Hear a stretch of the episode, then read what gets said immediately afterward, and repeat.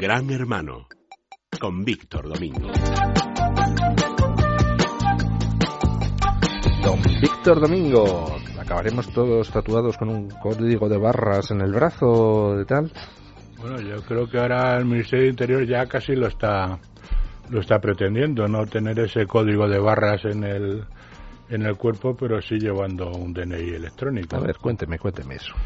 Bueno, pues esta semana se ha presentado en Lérida por el ministerio, por el ministro de Interior. Yo creo que una presentación pues un poco farragosa y no demasiado descriptiva de lo que va a ser el nuevo DNI electrónico, lo que se ha llamado por el propio Ministerio de Interior el DNI 3.0. Hay que tener en cuenta que en estos momentos tenemos ya un DNI electrónico, que hay, según dice el propio Ministerio del Interior, hay 43 millones de DNIs electrónicos repartidos y que esto se hizo hace, hace siete años y que realmente la funcionalidad del, electrónica de este DNI que bueno pues tuvo mucha polémica y cierto debate y, y bueno y cierta preocupación por parte de algunas instituciones como la Asociación de Internautas en ese momento pues pues no ha tenido no ha sido eficaz o sea de 450 millones de,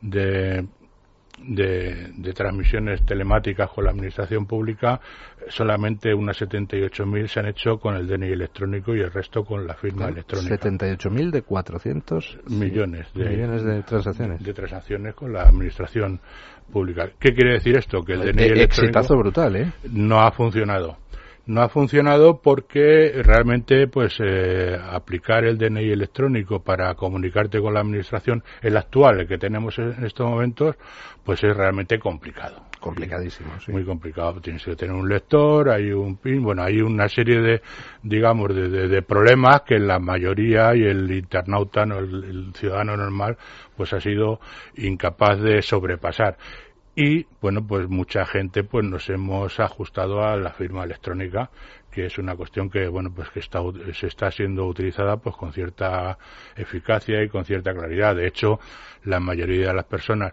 que es de lo que más como más se utiliza eh, en, en, las transacciones con la agencia tributaria y las conversaciones con la agencia tributaria es mediante firma electrónica y eso está funcionando pues con cierto cierto éxito. Pero el DNI Entonces, electrónico no y entonces ahora, ¿qué cambios van a meter? Pues ahora mismo ha presentado el Ministerio de Interior pues un DNI electrónico, el denominado 3.0, en donde hay un eh, que propio ministro, yo creo que aquí yo mm, generó mucha confusión, dijo que iba a ser con vía una tecnología que se llama NFC, que es una tecnología de comunicación con contacto. ¿Qué quiere decir esto? Que tendría un chip con mayor capacidad y mayor velocidad y la comunicación con contacto que va y trae incorporada esta tecnología NFC, pues eh, lo que resulta es que tú por medio de, un, de tu móvil, de tu smartphone o de una tablet, de un móvil o de una tablet, no del PC, porque para el, para el PC seguramente tendrás que seguir utilizando lectores, puedes tener comunicaciones con las distintas administraciones públicas en función de las, de las aplicaciones que te presenten. Esto ha generado dudas y ha generado cierta controversia en la red y cierta polémica porque eh, esta tecnología NFC te puede, puede eh, también dar esa localización, dar la información que contiene el chip sin ese contacto a corta distancia, están, se habla entre 10 y 20 centímetros, se puede obtener esa información. De hecho... Lo cual una... quiere decir que tú llevas tu DNI en la cartera, tu DNI nuevo, y te puede pasar alguien cerca con un lector convenientemente manipulado que pueda sacar de tu DNI los datos. Puede ser. La policía dice, cuando se han hecho este tipo de, de críticas o, de, o se ha puesto esto en cuestión, que todos los eh, DNI van a tener un PIN pero ese, ese PIN, como no ha habido ninguna especificación eh, que se haya explicado concretamente, pero ese, ese PIN va a ir escrito en el propio DNI.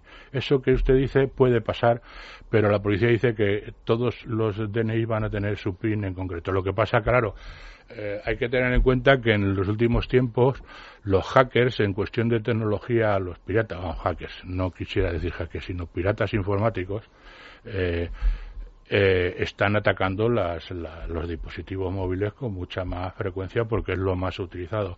El problema que existe con esto, yo no creo que sea el mayor problema porque si efectivamente tiene un PIN, pues ese, si no utilizas ese PIN no hay esa posibilidad de conexión. Eso es cierto. Pero claro, las posibilidades de que se, la, la, calidad de esa clave, de ese PIN, pues es una de las cuestiones que pueden poner en riesgo, digamos, está la vulnerabilidad de ese DNI. Pero bueno, eso es una cuestión que yo no creo que sea la más importante. Yo creo que una de las cuestiones que dijo el ministro es que ese chip tendría mayor velocidad de transmisión, que eso es una cosa que estaría bien, y mayor capacidad. Pero bueno, ¿para qué queremos mayor capacidad? Una de las cuestiones, de las eh, cosas que se cuestionó cuando salió el primer DNI electrónico hace siete años y que fracasó era qué información iba a ir contenida en ese chip. Y por eso nosotros pedimos en aquel momento una regulación. Hay una legislación sobre el DNI, el DNI normal, pero sí que pedimos una regulación muy concreta sobre el DNI electrónico. Y ahora yo creo que, queremos que queremos saber qué es lo que la administración va a meter ahí, a hacer como datos nuestros. Sí, porque además se ha discutido y de una manera un poco un poco superficial que podría ir también nuestra nuestra información eh, sanitaria. Bueno, cómo debe de, ¿Quién tiene capacidad para ver nuestra información sanitaria si no es nuestro médico de cabecera o nuestro especialista y no un policía? como porque los policías van a poder llevar smartphones y van a poder llevar tablets y poder ver la información que, que contiene ese chip. No tenemos la seguridad. Cómo, la van a ver si yo no les doy el pin? No, no, pues la, pueden ver. La pueden ver. entonces hay manera de verlo sin el pin. Sí, claro, por supuesto. Porque si lo pueden ver los policías. Es que eso es lo que no aclaró el ministro. Uy, eso es lo que me, no deja usted temblando. Eso es lo que no ha aclarado el ministro. y pues me nos preocupa eso, hombre, ya que eh, damos ese paso adelante en el DNI electrónico, pues también podríamos tener la capacidad de votar pero de eso no se habló nada y algún comentario que ha hecho la policía posteriormente a función de nuestras críticas ha dicho, bueno, eso tendría que venir en una ley electoral.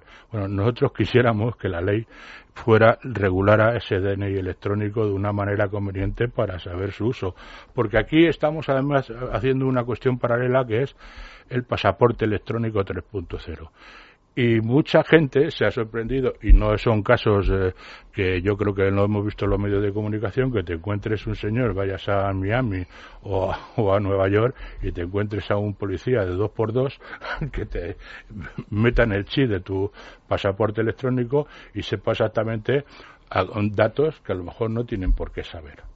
Eh, esa es una de las cuestiones de las que nosotros, bueno, pues lanzamos la preocupación porque fundamentalmente la presentación del DNI y todo este performance que se ha montado con el DNI electrónico ha, estado hecho en la más absoluta opacidad y no hemos oído ni en el Parlamento ni a ningún partido político que haya dicho, haya preguntado sobre cómo va a funcionar este sistema.